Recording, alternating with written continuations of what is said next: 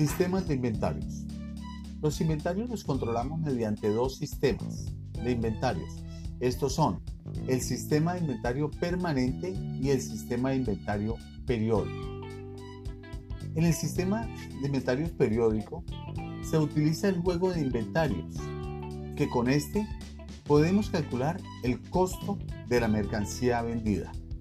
Veamos en qué consiste este método. Toda venta tiene un costo el cual debe ser determinado, o bien al momento de cada venta o al final de un determinado periodo. Y en el caso de utilizar el sistema inventario periódico, este costo de venta se determina haciendo uso del juego de inventarios. Para realizar el juego de inventarios es necesario conocer el inventario inicial y el final, para lo cual se requiere hacer un conteo físico de cada uno de los productos que la empresa maneja. Para determinar el costo de venta en el sistema inventario periódico, se requerirá además conocer el valor de las compras netas, o sea, las compras brutas menos las devoluciones en compras. Una vez determinados los valores anteriores, se procede a realizar el juego de inventarios, el cual tiene la siguiente estructura. Primero, tenemos el inventario inicial. A este inventario inicial le sumamos las compras brutas, le descontamos las devoluciones en compras y esto nos da un total de mercancías disponibles para la venta. A estas mercancías disponibles para la venta le restamos el inventario final y nos da como resultado el costo de venta. El inventario inicial. El inventario inicial es el inventario con el que inicia, valga la redundancia, un periodo determinado. Por lo general, corresponde al inventario final del periodo anterior. Cuando la empresa inicia operaciones por primera vez, el inventario inicial es cero, a no ser que al crear la empresa algún socio haya aportado mercancías ¿cierto? O sea, aportes en especie. Para determinar el inventario inicial se debe hacer un conteo físico. Las compras. Corresponde a las compras realizadas en un periodo determinado, ejemplo, del primero de enero del 2020 a 31 de diciembre del 2020. Devoluciones en compras son las compras que se han devuelto a los proveedores en el mismo periodo por la empresa. ¿Qué son las mercancías disponibles para la venta? Corresponde a las mercancías con que efectivamente cuenta la empresa en sus bodegas, una vez descontadas las que se han devuelto. Ejemplo, si se inicia con 10 unidades, se compran 6 y se devuelven 2, el resultado final será de 14 unidades. Inventario final es el inventario que queda al finalizar el periodo. Si se utiliza inventario periódico, se debe hacer un conteo físico.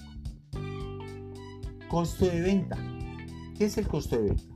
Es lo que cuesta la mercancía vendida. Por ejemplo, una empresa compra un producto en 3 millones de pesos y lo vende en 3 millones 500 mil. La venta obviamente es de 3 millones 500 mil y el costo de venta de ese producto vendido es de 3 millones, que es el costo del producto. Un ejemplo.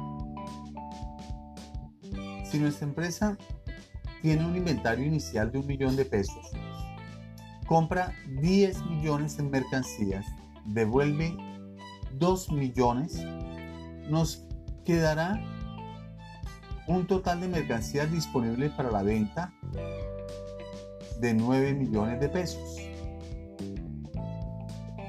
Si al final tenemos un inventario final de 2 millones de pesos, el costo de la mercancía vendida será de 7 millones de pesos. Los 7 millones son las mercancías que se vendieron en el periodo Es decir, que las mercancías se vendieron en el periodo nos costaron a nosotros 7 millones de pesos.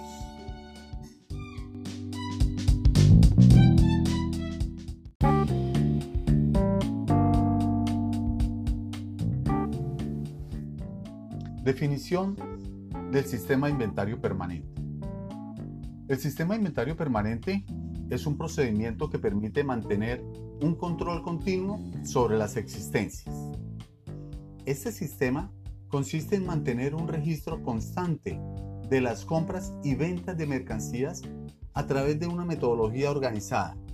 Esta metodología, comúnmente conocida como CARDEX, que son tarjetas en las que el personal lleva un historial del movimiento de la mercancía y esta información se utiliza para alimentar los registros contables.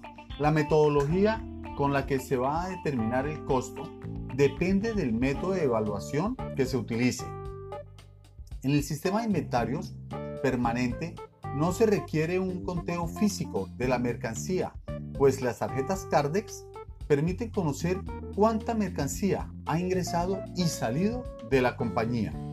Con dichos datos se determina el valor actual del inventario en el momento que sea requerido. Dos de las ventajas más importantes del sistema de inventarios permanentes son, primero, acceso al saldo actualizado del inventario en cualquier momento. Y segundo, establecer el costo de la mercancía en el mismo momento en el que se produce la venta.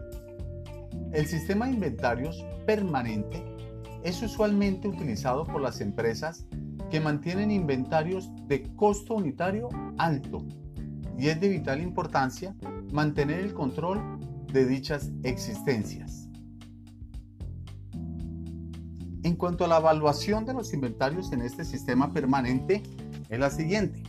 La evaluación de los inventarios y la determinación del costo de venta por el sistema permanente tiene el inconveniente con los valores de las mercancías, puesto que éstas se adquieren en fechas diferentes, con precios diferentes, por lo que es imposible tener homogeneidad en los valores de las mercancías compradas. Para sortear este problema, la evaluación de los inventarios se realiza mediante diferentes métodos que buscan determinar el costo de la forma más real, dependiendo del tipo de la empresa. Los métodos de evaluación de inventarios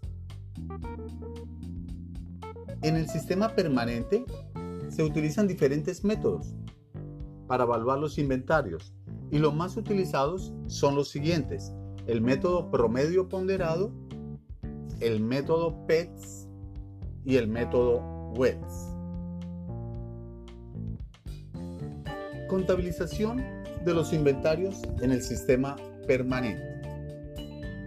En el sistema permanente, las compras de mercancías o materias primas se contabilizan en un débito a la cuenta de inventarios, o sea, un activo en la devolución de compras de mercancías se afecta directamente la cuenta de inventarios, es decir, se contabiliza con un crédito a la respectiva subcuenta de inventarios. Cuando se realiza una venta, esta se contabiliza en la respectiva cuenta de ingresos y a la vez se contabiliza el costo de venta, puesto que al momento de cada venta se determina también su costo. Por ejemplo, si tenemos una venta de 35 unidades a 55 mil pesos cada una, el total de la venta de comercio por menor al por mayor será un crédito de 1.925.000 pesos. También habrá un crédito en el impuesto a las ventas de 365.750 pesos habrá un crédito de la autorrenta, ¿sí? la autorrenta especial del, 4, del 0,4% de 7.700 pesos. Estos son los créditos. Tendremos unos débitos que son los anticipos. El anticipo de la autorrenta, 7.700 pesos. y la retención en la fuente del 2.5%, 48.125 pesos. Suponiendo que la venta fue de contado, pues el saldo ingresará a caja 2.242.625 pesos. Este es el solo registro de la venta. Ahora, inmediatamente debemos realizar la contabilización del costo de esa mercancía que vendimos. La vendimos a 55 mil pesos cada una. Pero este costo lo vamos a averiguar dónde? En la tarjeta Cardex. Y podemos decir, mirando las tarjetas, que esas mercancías vendidas, 35 unidades, se vendieron 20 que nos habían costado a nosotros 14 mil pesos, para un total de 280 mil pesos. Y salieron otras 15 unidades que las habíamos comprado a 17 mil pesos, para un total de 255 mil pesos. Para un costo total de 535 mil pesos. Entonces ya tenemos el costo total de la mercancía. Ahora sí la contabilizamos. ¿Cómo la contabilizamos? Llevamos un débito a la cuenta de costo de, ventas y prestación de servicios, comercio por menor por mayor, y llevamos el código de nuestra actividad económica. Entonces, debitamos costo de ventas 535 mil pesos y acreditamos de dónde salió la mercancía. ¿De dónde salió? De los inventarios. Por lo tanto, acreditamos nuestros inventarios por el valor de 535 mil pesos. Entonces ahí ya terminamos los registros de cómo se contabilizan nuestros inventarios en el sistema permanente.